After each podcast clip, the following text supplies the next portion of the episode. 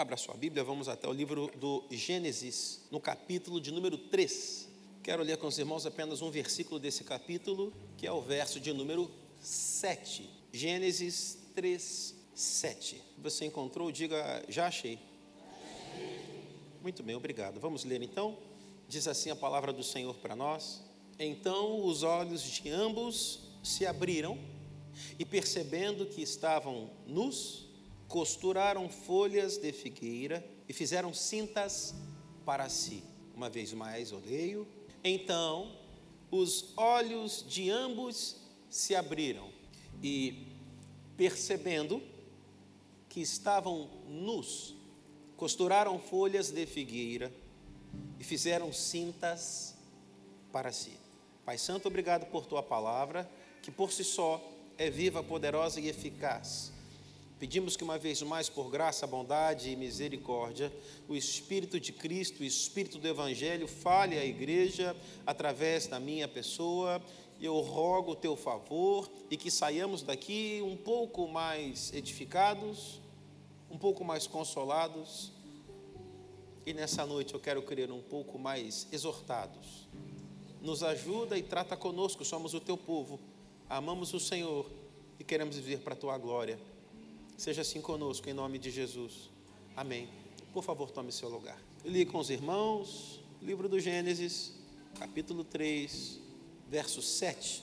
E nesse, nesse tempo, não é um tempo muito longo, porque hoje temos a ceia, mas eu quero pensar com você, quero ter a sua atenção nesses breves minutos.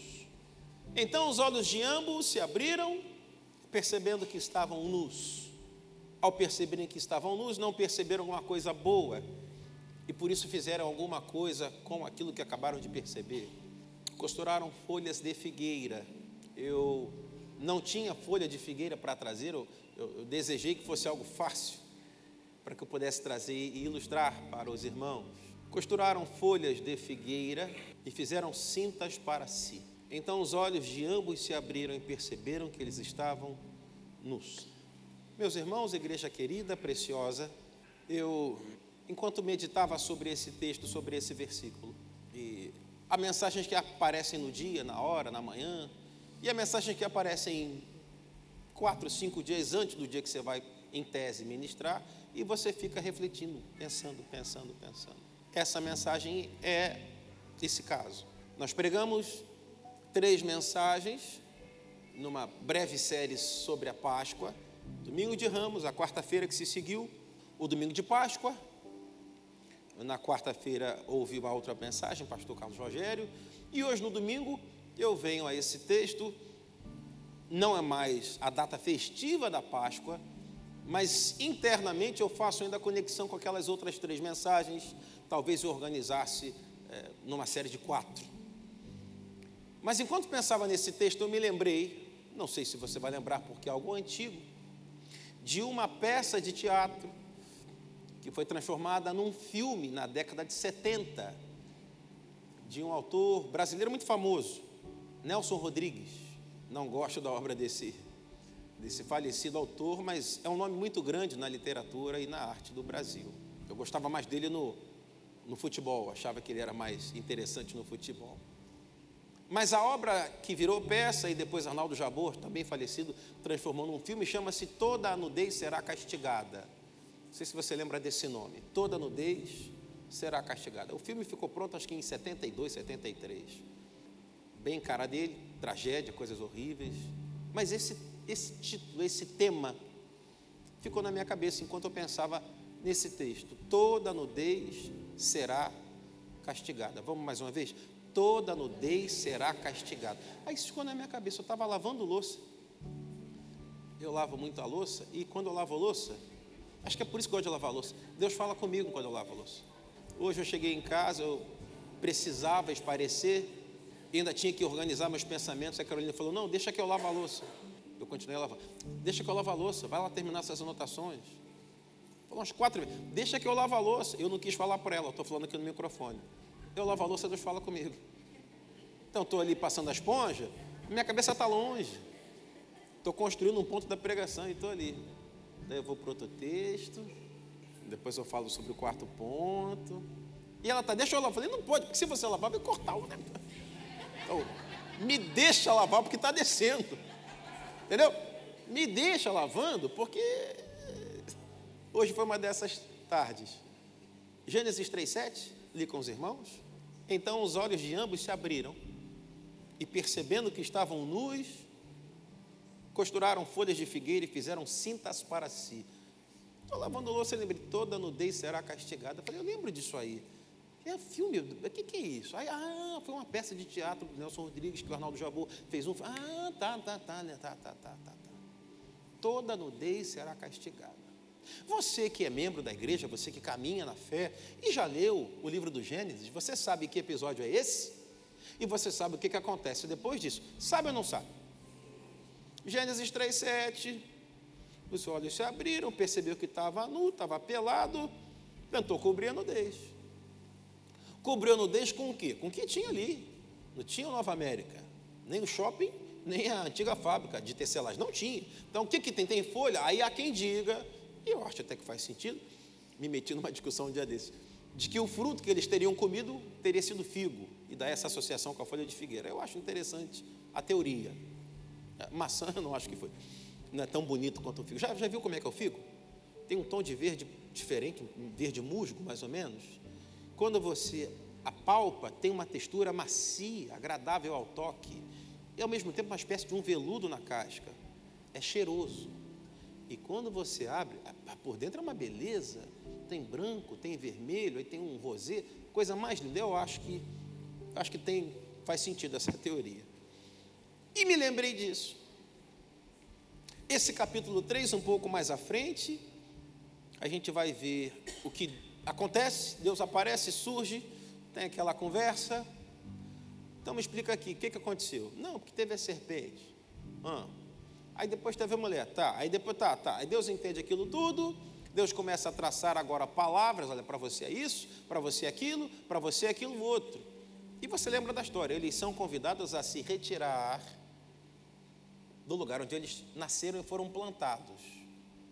É diferente quando você entra num lugar e não consegue pagar o aluguel e sofre despejo, não é isso? Eles nasceram ali, foram plantados ali, foram criados para aquele lugar, não apenas como presente, mas como propósito.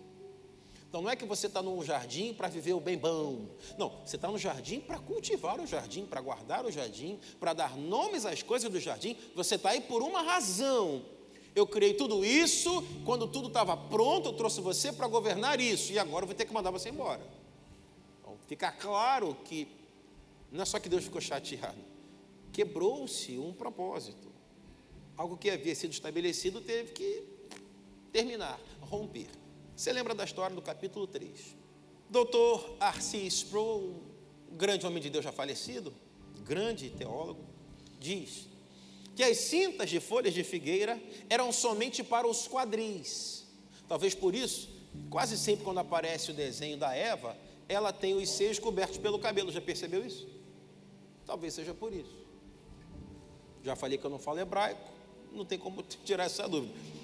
Mas diz Arcis Pro que essas cintas de folhas de figueira eram somente para os quadris, as vestimentas que os homens conseguiram prover para si mesmos.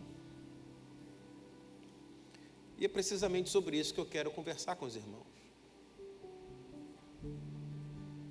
a constatação de perceber a nudez e o que a gente faz com a nudez por nós mesmos. Se deu conta que está nu, o que, que você faz a partir disso? Você tenta se cobrir. Nossos primeiros pais fizeram isso, Adão e Eva. Só que a gente conhece a narrativa bíblica e a gente sabe que eles não conseguiram fazer isso com, com eficiência, com eficácia. Gênesis 2 e 25, contudo, diz para nós: ora, um e o outro, o homem e sua mulher estavam nus e não se envergonhavam. Por favor, me ajude. Mudou o espaço? Não. Mudaram os personagens? Não. Mudou o estado aparente dos personagens? Não. Estão no jardim do Éden 2 e 25, estão no Éden 3 e 7. Adão e Eva, nossos primeiros pais, no 2 e 25, no 3 e 7. Nus, pelados, nudez, no 2 e 25, nus, pelados e nudez, no 3 e 7, tudo igual, aparentemente. No meio desse intervalo, de um texto para o outro, houve o que a teologia chama de a queda.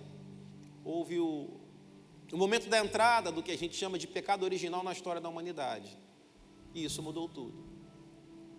Porque agora algo que era normal, algo que era comum, algo que era aceitável, algo que era natural, algo que era plano, projeto original de Deus, ganha uma outra conotação e passa a trazer uma percepção e sentimento que não existia no 2 e 25.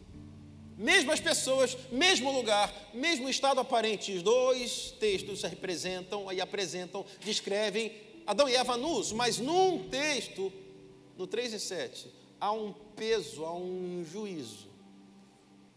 E daí eu lembrei, como eu disse, desse título de uma obra de Nelson Rodrigues. Não sei a sua familiaridade com o texto bíblico, mas por diversas vezes, muitas vezes a Bíblia vai falar sobre nudez. E vai falar em tom de juízo, de julgamento. Vai falar em tom de condenação. Vai falar em tom de vingança da parte de Deus, dizendo: Olha, vou expor a tua nudez. Já leu isso? Pesado, perturbador. Deus dizendo: Eu vou descer e eu vou expor a tua nudez. Uau! Não sei se já aconteceu alguma vez na sua vida, num clube, numa piscina, no condomínio, na praia, principalmente mulher acontece muito isso, porque confia, normalmente usam duas peças, né? Biquíni, suquini, etc. Confia que está bem preso e descobre numa onda que não estava tão preso assim. Nem levanta a mão se você já passou. É vergonha, meu Deus. Não, mas ninguém viu. Ninguém viu, mas eu sei que apareceu. Mas ninguém viu, eu sei que ninguém. Mas eu, eu, eu já estou sentindo vergonha da possibilidade de alguém ter visto. Ainda que a gente viva numa cultura, num tempo esquisito demais, onde as pessoas cada vez mais querem se expor. E daí esses acidentes são combinados. Olha, avisa o jornalista que eu vou no posto 4, por volta das 11h30, e lá pelas 11h40 eu vou esquecer de alguma coisa. O cara faz um clique e publica. Olha, nesse dia, fulano de tal, foi... Ah, eu não percebi. Não percebi. Combinou. Combinou para dar publicidade. Combinou para o nome aparecer lá no Google rápido e quem sabe pegar um contrato de alguma coisa. É um tempo esquisito que a gente vive. Um tempo bem esquisito. Mas em tese, as pessoas têm esse lugar de se preservar.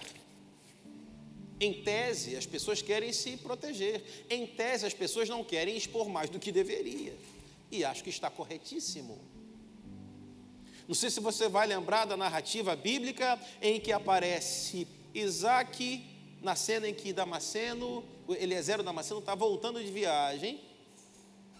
E ao se aproximar, diz a futura esposa de Isaac: Aquele ali quem é? Eliezer responde: Aquele ali é o meu senhor Isaac, ou seja, é o seu futuro marido. Lembra o que, que tem no texto depois que ele fala isso? Simone Cata Preta lembra. Ela cobriu. É aquele ali? Deixa eu cobrir. Se ele é meu marido, ele vai ver certas coisas lá na frente. Não está na hora. E eu já faço um parênteses aqui. Você que namora 15 anos o mesmo cara, tem 19 anos de noivado, não está na hora. Não está na hora de ver certas coisas. Você vai ver isso depois que você botar o enfim, isso é para um outro dia, uma outra hora. Então, perceba que a narrativa bíblica, ela deixa essas pistas, essas dicas, esses traços. Até 2 e 25, a nudez tem uma conotação. Dali para frente, nudez não é uma coisa legal. Nada legal. Se você pegar para ler o Pentateuco, o Levítico, tem várias citações. Não veja no deixe fulano assim, assim, assim, assim, assim, porque é algo vergonhoso, é errado, não está correto. E na lei de Deus está lá escrito e descrito com muita é, é, é, é descrição para que justamente você não ah, não sabia que era. Não sabia sim, está escrito. 2 e 25 não se envergonhavam. 3 e 7, a vergonha foi tão grande que não dá para viver assim. A vergonha está tão grande que não dá para viver assim. Eu vou ter que providenciar para mim alguma coisa. Ora, é exatamente aqui que eu quero entrar. Esse desejo, esse ímpeto, essa disposição, essa inclinação de querer cobrir nossas vergonhas. Se eu falo só da roupa, eu digo que prudente. Que prudente. Eu usar saia, irmã, que pareça uma saia, que não pareça um cinto largo, que pareça uma saia. Mas o contexto ali não é de roupa. Embora você leia as folhas, o que está cobrindo ali não é necessariamente, no contexto ali, não é necessariamente a genitália. O que está cobrindo é a consciência de, pô, fiz o que não deveria ter feito. Fiz o que não deveria ter feito. Me meti no que eu não, não, não deveria ter me metido. Combinei o que não deveria ter combinado. Disse o que não deveria ter. O contexto ali é esse. Descumpri o que não poderia jamais ter descumprido. Desonrei quem jamais ou deveria ter desonrado. O contexto ali é esse. Como é que eu faço para corrigir algo tão terrível? Folha de figueira. Folha de figueira. Quanto vai durar uma folha de figueira? Quantas chuvas aguenta uma folha de figueira? Quantos verões, quantos invernos dure uma folha de figueira? Dura pouco. E é precisamente aqui que eu quero entrar numa noite de mesa do altar, mesa do sacrifício. Nossas situações de vergonha, vexatórias, jamais serão satisfatoriamente resolvidas por nós mesmos. Não há em nós a capacidade e o poder de, por nós mesmos, resolvermos essas situações que a gente se mete vez por outra. Nós precisamos de auxílio Tive cuidado de pegar um, um dicionário bíblico para dar ah, uma olhada nessa palavra. E o que eu encontrei foi dicionário bíblico. Nudez da palavra hebraica que está lá no livro do Gênesis fala de pelo menos três coisas. Ela como substantivo, como adjetivo e como verbo. De tudo que eu li, três definições me interessam para dividir com você. primeira delas, exposição vergonhosa. Segunda delas, vulnerabilidade. Terceira delas, indefesa. Exposição vergonhosa, vulnerabilidade e uma posição de estar indefeso, de não ter como se proteger. Hoje é daqueles dias que fica mais sério. Hoje é daqueles dias que o sermão vem um pouco mais denso poucas risadas.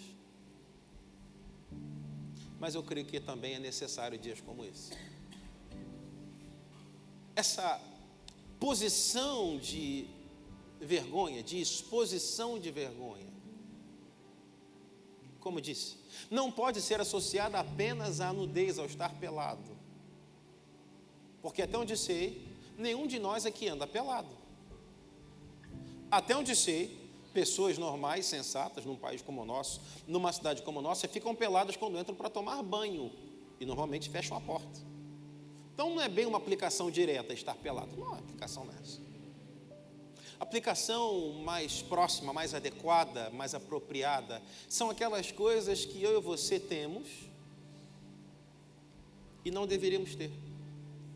São aquelas coisas que permanecem com a gente e não deveriam mais estar com a gente.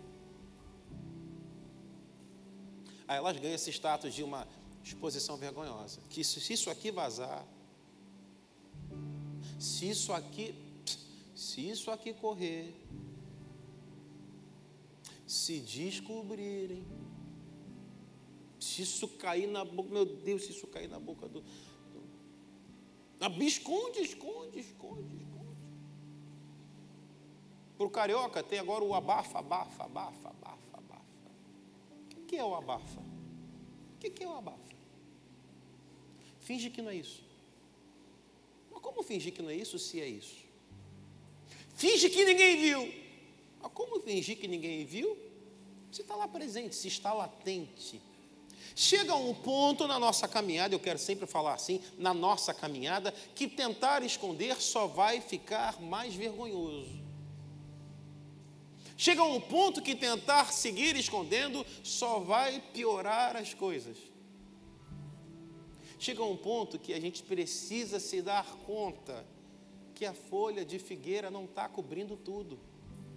Se o doutor Assis Pro estiver correto, então a folha, a cinta só foi para a genitália. Seios ficaram aparentes. Se ela já tinha consciência da nudez, então ela devia ter consciência, porque você, mulher que tem seio, que tem mama, primeira coisa, você se cobre assim, sim ou não? Você vai pôr a mão sobre seus seios. Então, se você tem essa consciência, e isso é fruto do que diz o texto: em pecado eu nasci, em pecado me concebeu minha mãe. Se você tem essa consciência que o pecado nos trouxe, Eva também tinha. Então, se você se dá conta que não basta pôr um short ou uma calça para sair, você precisa de uma blusa, uma camiseta, um top, um sutiã. Se você tem essa consciência, possivelmente Eva já tinha isso, mas a folha de figueira não foi capaz de cobrir os seios, nessa minha linha de construção. Sendo assim, eu volto ao que dizia: chega um ponto onde você se dá conta que a folha de figueira, ou chega um ponto onde você se dá conta que aquilo que você está tentando construir para esconder algo que você não quer que ninguém saiba, não está funcionando. As pessoas estão percebendo. A gente volta os nossos olhos para a palavra, porque diz a narrativa bíblica, no livro do Gênesis, que se por um lado nossos primeiros pais conseguiram prover apenas folhas de figueira numa cinta. Por outro lado, Gênesis 13, 21 vai dizer para nós: o Senhor Deus, que havia sido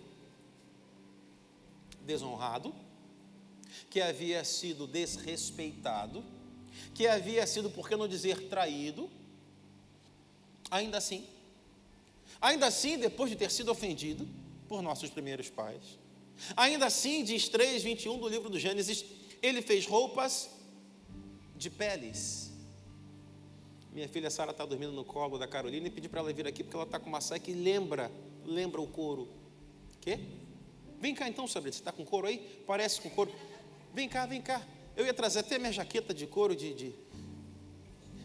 O pessoal diz que eu sou motocicleta por conta dela, motociclista. Fique aqui, por favor, aqui onde tem luz. Não é couro, mas você concorda que parece couro? Sim ou não? Não é couro. Mas parece que é couro. E o que o couro remete? A pele. A pele de um animal. Alguém aqui já teve ou tem na sua casa, no seu guarda-roupa, alguma peça de couro? Não uma carteira, uma coisa que você vista. Alguém tem ou já teve? Levanta a mão, por favor. Eu tenho uma jaqueta que eu comprei na minha lua de mel. Aquela marrom que você vê por aí às vezes andando sozinha é da lua de mel. Mas está inteira. Ela está inteira. Está com cara de cansada, mas está inteira. Porque se por um lado, Sabrina querida, folha de figueira tem essa sensação de quase descartável, beira o descartável, por outro lado, a pele de um animal, ela é duradoura. Obrigado, querida. Pode se assentar, Sabrina. Obrigado, minha irmã. O que, que isso está dizendo para nós? Que a minha capacidade, o meu poder de construção, a minha criatividade, o meu alcance vai sempre oferecer soluções que não duram. Aquilo que eu posso fazer com 4, 5, 6, 9, 17 faculdades, 35 faculdades, não será capaz de lhe dar querida Carnevale, para de uma maneira eficaz cobrir a minha nudez. Mas o cara tem quatro pós-graduação, doutorado mesmo, que tenha PhD. Não se trata da nossa, nossa capacidade intelectual. Se trata de algo que nós não temos. Nós não temos isso em nós. Deus não nos deu. Ele, por outro lado, é fonte. Louvado seja o nome do Senhor de toda a providência. Eu disse que Ele é fonte de toda a providência. Então, se tem, por um lado, uma notícia trágica, vergonhas de pessoas aqui estão cada vez mais expostas. Isso é trágico. Vergonhas de pessoas aqui estão cada vez mais aparentes. Chega a situações, e momentos que você fala, cara, eu não quero falar porque vai ficar. Mas está muito aparente. Está muito aparente, meu Deus, a pessoa não se dá conta, está muito aparente. Se por um lado tem isso, por outro lado, louvado seja o nome do Senhor. Em Deus, no nosso Deus, a fonte inesgotável de providência.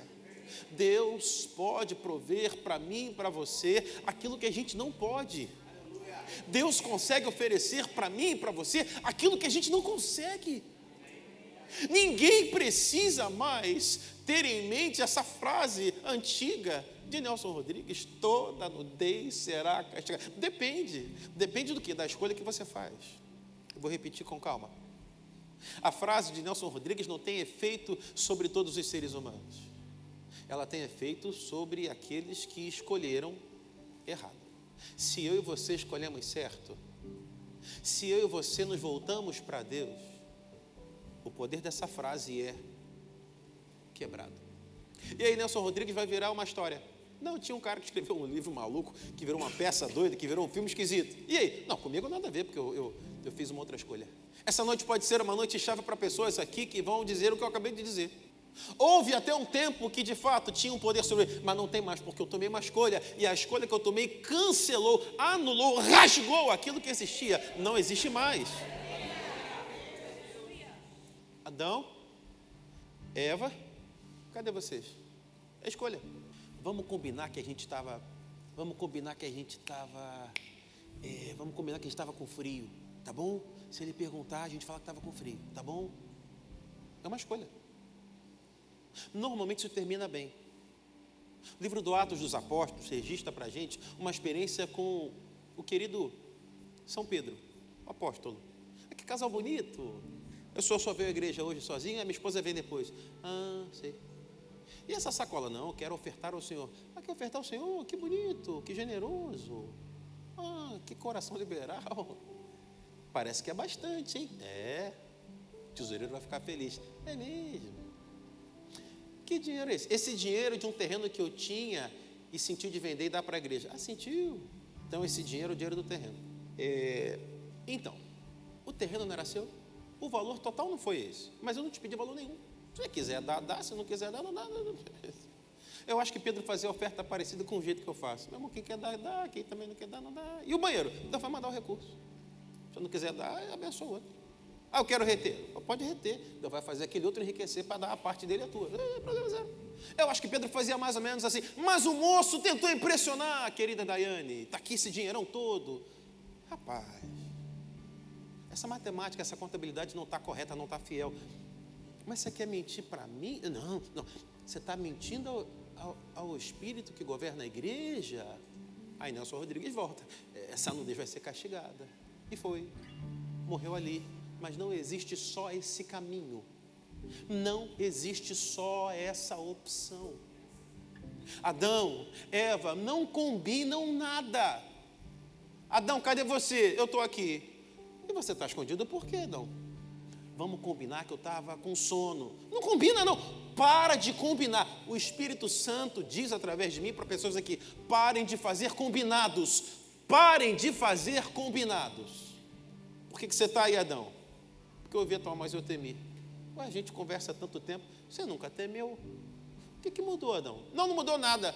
Não mudou nada? Não, não, não, não, não. Vou lembrar você. Não há como mentir ou enganar aquele que tem olhos como chamas de fogo. Ele já sabe o que quer que seja a sua vergonha, a sua mazela, o que quer que seja aquilo que você mais teme que descubram, ele já sabe. Não há como mentir ou enganá-lo. Ele já sabe que eu proponho a você nessa noite. Rasgue o coração. Não estou no lugar porque eu temi. Temeu por quê? Temi porque eu descobri que eu estou nu. Descobriu que está nu por quê? Porque eu acabei comendo que não deveria ter comido. A gente já conhece a história. A gente pode reviver a história melhor do que viveram Adão e Eva. Porque lá eles ficaram culpando. Não, foi a serpente. Na verdade, na verdade, eu estava bem sozinho. Eu me dou bem sozinho. O casamento é que me fez mal. Como eu me casei, aí agora eu, eu mas se eu tivesse solteiro, não tinha comido. Para que fazer isso? Você acha que Deus não te conhece? Você acha que Deus não conhece o teu coração? Você acha que Deus não conhece a perversão e a maldade que habita dentro de nós? Claro que Ele conhece.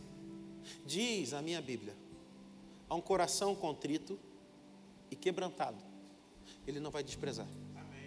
Ao que tenta dar desculpas, ao que tenta fazer combinados e acordos para ficar bem na fita, temo que esses talvez não tenham as mesmas oportunidades.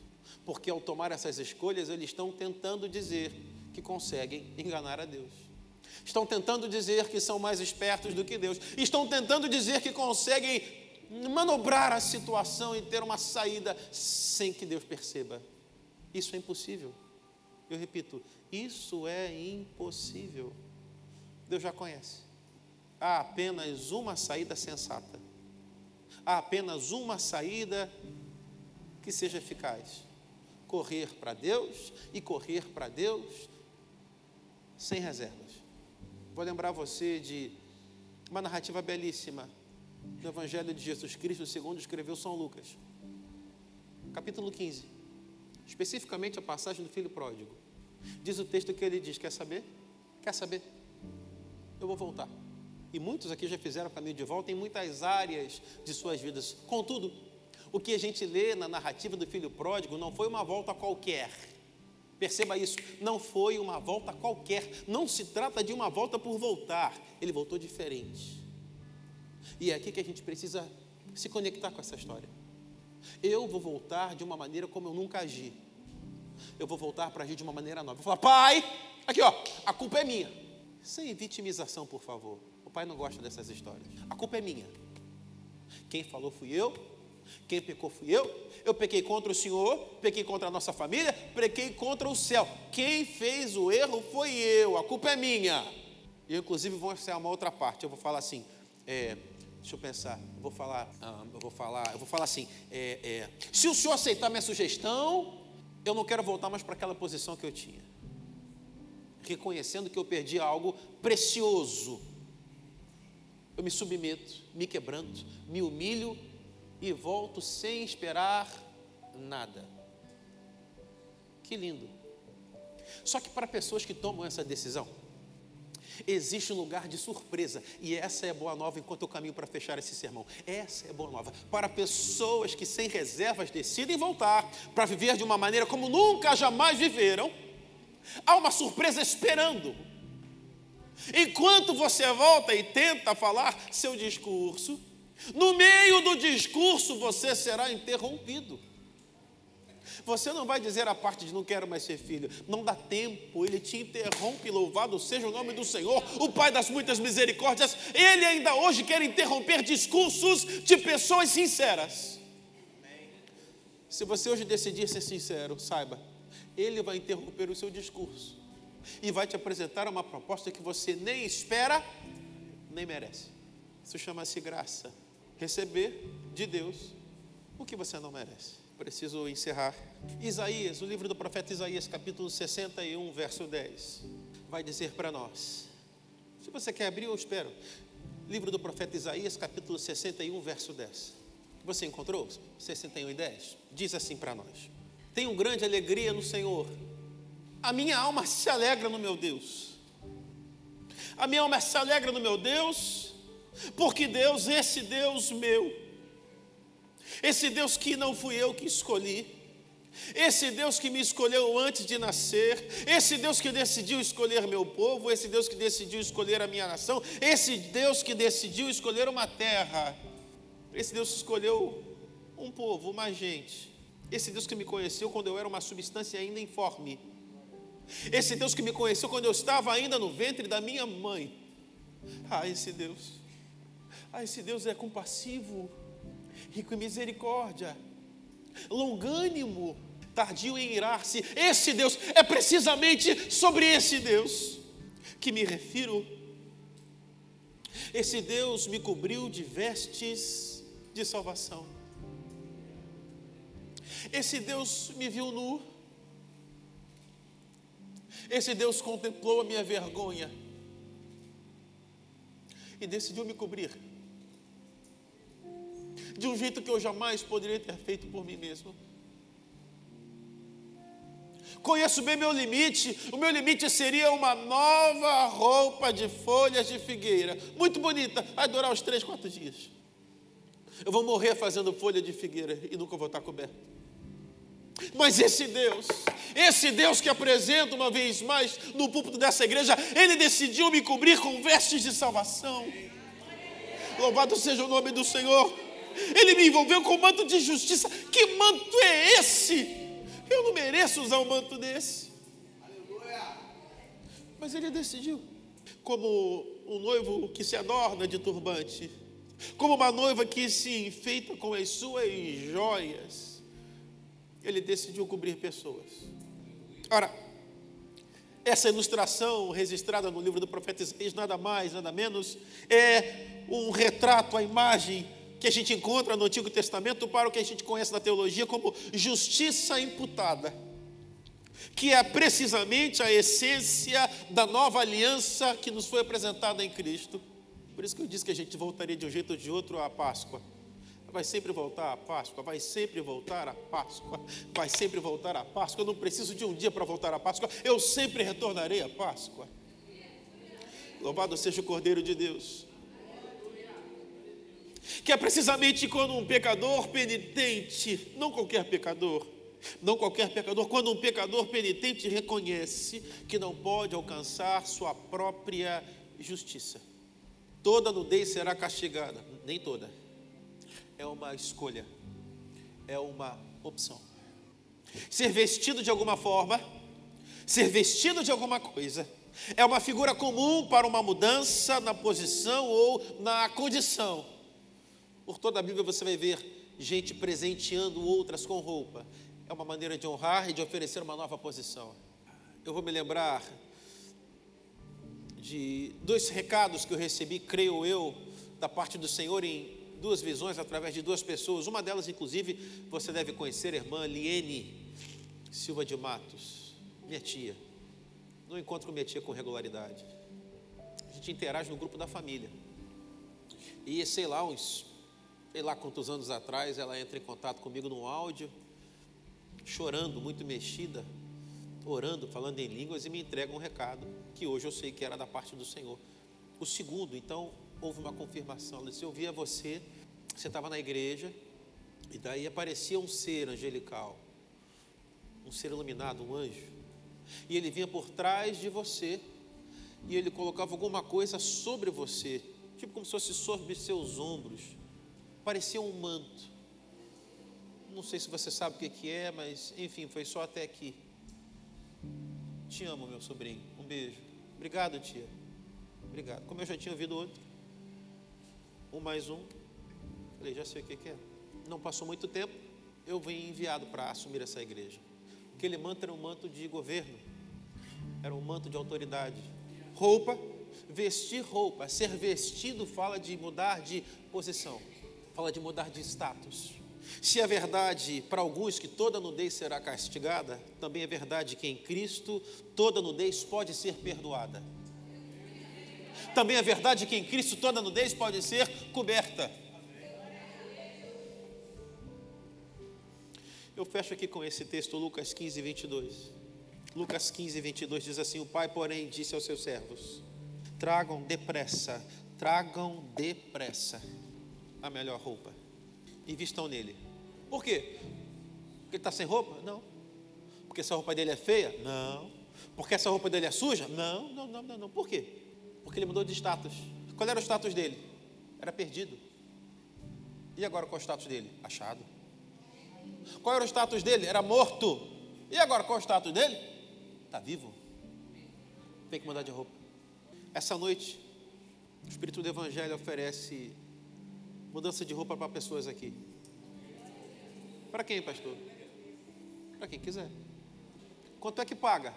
Ah, parar de tentar usar folha de figueira. Como assim? Tem que parar de tentar dizer, ser, parecer. Tem que parar. E tem que se colocar diante de Deus e falar: Senhor, então, na verdade, não é isso, na verdade é isso aqui. E Deus vai dizer: Jura? Ah, não, não sabia. Volta para Gênesis. Então quer dizer, Adão, que você está pelado? Meu Deus, eu estou chocado, eu não sabia disso, Adão. Jura que você está pelado? Uau! Aí quer dizer que você comeu aquela fruta que, que, que eu não acredito. Você comeu? Rapaz, eu estou surpreso, eu não esperava isso. Adão. Não, meu mundo caiu. Não, meu irmão. Isso não acontece com Deus. O que quer que você tenha na boca para falar, diz a minha Bíblia, que Ele conhece antes que você formule a frase. Ainda a palavra não me chegou à boca. E tu, Senhor? E tu, Senhor? Mas, mas, mas, mas, eu nem falei. Funciona comigo. Com Deus, não. Ele já sabe. Então, quando você parar para tentar dizer alguma coisa, você quer construir uma maneira de. Isso só vale aqui embaixo. Ele já sabe. A boa notícia: se todo mundo aqui quiser tomar essa decisão hoje, tem roupa suficiente para todo mundo. Você só não sai daqui com uma roupa nova se você não quiser. Eu vou repetir. Você só não sai daqui com uma roupa nova se você não quiser. Esse mesmo Deus está aqui. Lucas 15, esse pai é a figura do Aba. É a figura do Aba. Quem corre nesse caminho, quem caminha nesse caminho de retorno para o Aba, com a intenção do coração de não omitir nada, de falar na primeira pessoa, Pai, só tem um minuto? Pequei. A esses que planejam se aproximar do Aba assim, tem roupa disponível para você nessa noite. Eu quero orar por pessoas aqui. Que tipo de pessoa? Você, nós. Você caminha comigo aqui, você já percebeu mais ou menos a linha das minhas construções, das minhas argumentações. Gente tem que parar com esse negócio de falar assim, nessa mensagem era boa, sabe para quem? Para aquele rapaz que, é, que, que não veio hoje, que ele, é, ele que tinha que ouvir isso. Não, para com isso. Essa mensagem era boa para minha vizinha do 409, porque ela, ela não é da igreja, ela é da macumba. Para com isso. Essa mensagem é para você. É para mim. Não é você que está aqui ouvindo? É você que precisa hoje tomar uma decisão. É você, eu, nós. Mensagem é para nós. E o altar? É para nós. E a oração que faremos agora? É para nós. E as roupas que estão disponíveis? Para nós. Decida aí no seu lugar o que você quer fazer nessa noite. Feche seus olhos. Outra coisa que eu gosto de propor aqui com muita regularidade é um momento para você refletir. Você ficar aí sentado falando com Deus, não é para você dormir, não. Ô Senhor, eu ouvi isso aqui, essa mensagem, lembrei desse ponto na minha vida, quero apresentar diante do Senhor, me ajuda nisso. Aí do seu lugar, ore com o Senhor. Tem gente se ajoelhando. Aí do seu lugar, fale com o Senhor. Se você quiser levantar e vir ao altar, o altar é nosso. Lembra do que eu falei semanas atrás? O chifre, a ponta, é o toque da misericórdia, é nosso, é nosso, é nosso. Vamos passar daqui a pouco para o cerimonial da mesa, do sacrifício. E o texto, a recomendação paulina é: se a gente fosse julgado aqui embaixo, não precisava ser julgado por ele. Nosso papel aqui não é julgar uns aos outros, não. Você sabe onde aperta o teu sapato? Você sabe onde dói? Você sabe o que é vergonha para você? Você sabe. Então fala com o teu Senhor aí do seu lugar. Quem vai curar você é o Senhor. A roupa nova quem vai te dar é o Senhor. O bálsamo para curar e fechar feridas é o Senhor que vai pôr. Fala com o Senhor. Fala com o teu Senhor aí. Senhor. Divino Pai eterno, Deus Todo-Poderoso. Estamos na tua casa, Senhor. Primeiro dia da semana é domingo. Um dia especial, o Senhor nos permite uma vez mais retornar a essa casa como discípulos para estar à mesa com o Senhor. Particularmente, eu, eu penso ser incrível que o Senhor não cerceie quem senta à mesa. A gente ouve gente dizendo há lugar na mesa para todos, e um outro vai dizer que absurdo, a mesa é sagrada, e as duas falas estão corretas. É correto que há lugar para todos, e também é correto que isso é um absurdo, porque justamente a mesa é sagrada. O X é que o dono da mesa não se incomoda. E daí naquela mesa a gente vai encontrar gente que não deveria estar sentada ali. A gente vai encontrar um que está traindo, um que está roubando, A gente vai encontrar aquele que está ali, mas não acredita, não tem fé. A gente vai encontrar naquela mesa gente que, no momento, parece muito doce, muito amável, no outro momento, quer fazer justiçamento e matar cidades inteiras. De fato, tem lugar para todo mundo e, de fato, é um absurdo que qualquer um sente, porque a mesa é sagrada. Mas o dono da mesa, o personagem de mais honra na mesa, deixa a porta aberta. Contudo, a orientação que é feita é autoexame. São Paulo apóstolo vai falar em sua carta, na sua primeira epístola aos Coríntios. É sábio, é prudente que ao comer, é sábio, é prudente que ao comer, examine-se cada um a si mesmo. Porque isso que pode ser carne do Cristo, sangue do Cristo e vida para um, para um outro na mesma mesa, vai ser condenação. É belo lembrar que o Senhor diz ali, através do apóstolo Paulo, escrevendo: Deus não quer que sejamos condenados, não. O Senhor se alegra e a festa no céu quando há arrependimento. E o arrependimento não é inerente e exclusivo àqueles aos quais não caminham na fé. O caminhar do cristão, o caminhar do discípulo é um caminho de arrependimento. Constantemente precisamos nos arrepender. Diz a Escritura: confessai-vos uns aos outros, para que haja cura, para que vocês sejam curados. Eu intercedo por esse povo, por essa igreja, mas não como um sumo sacerdote, não, como um sacerdote que faz sacrifícios por si e pelo povo.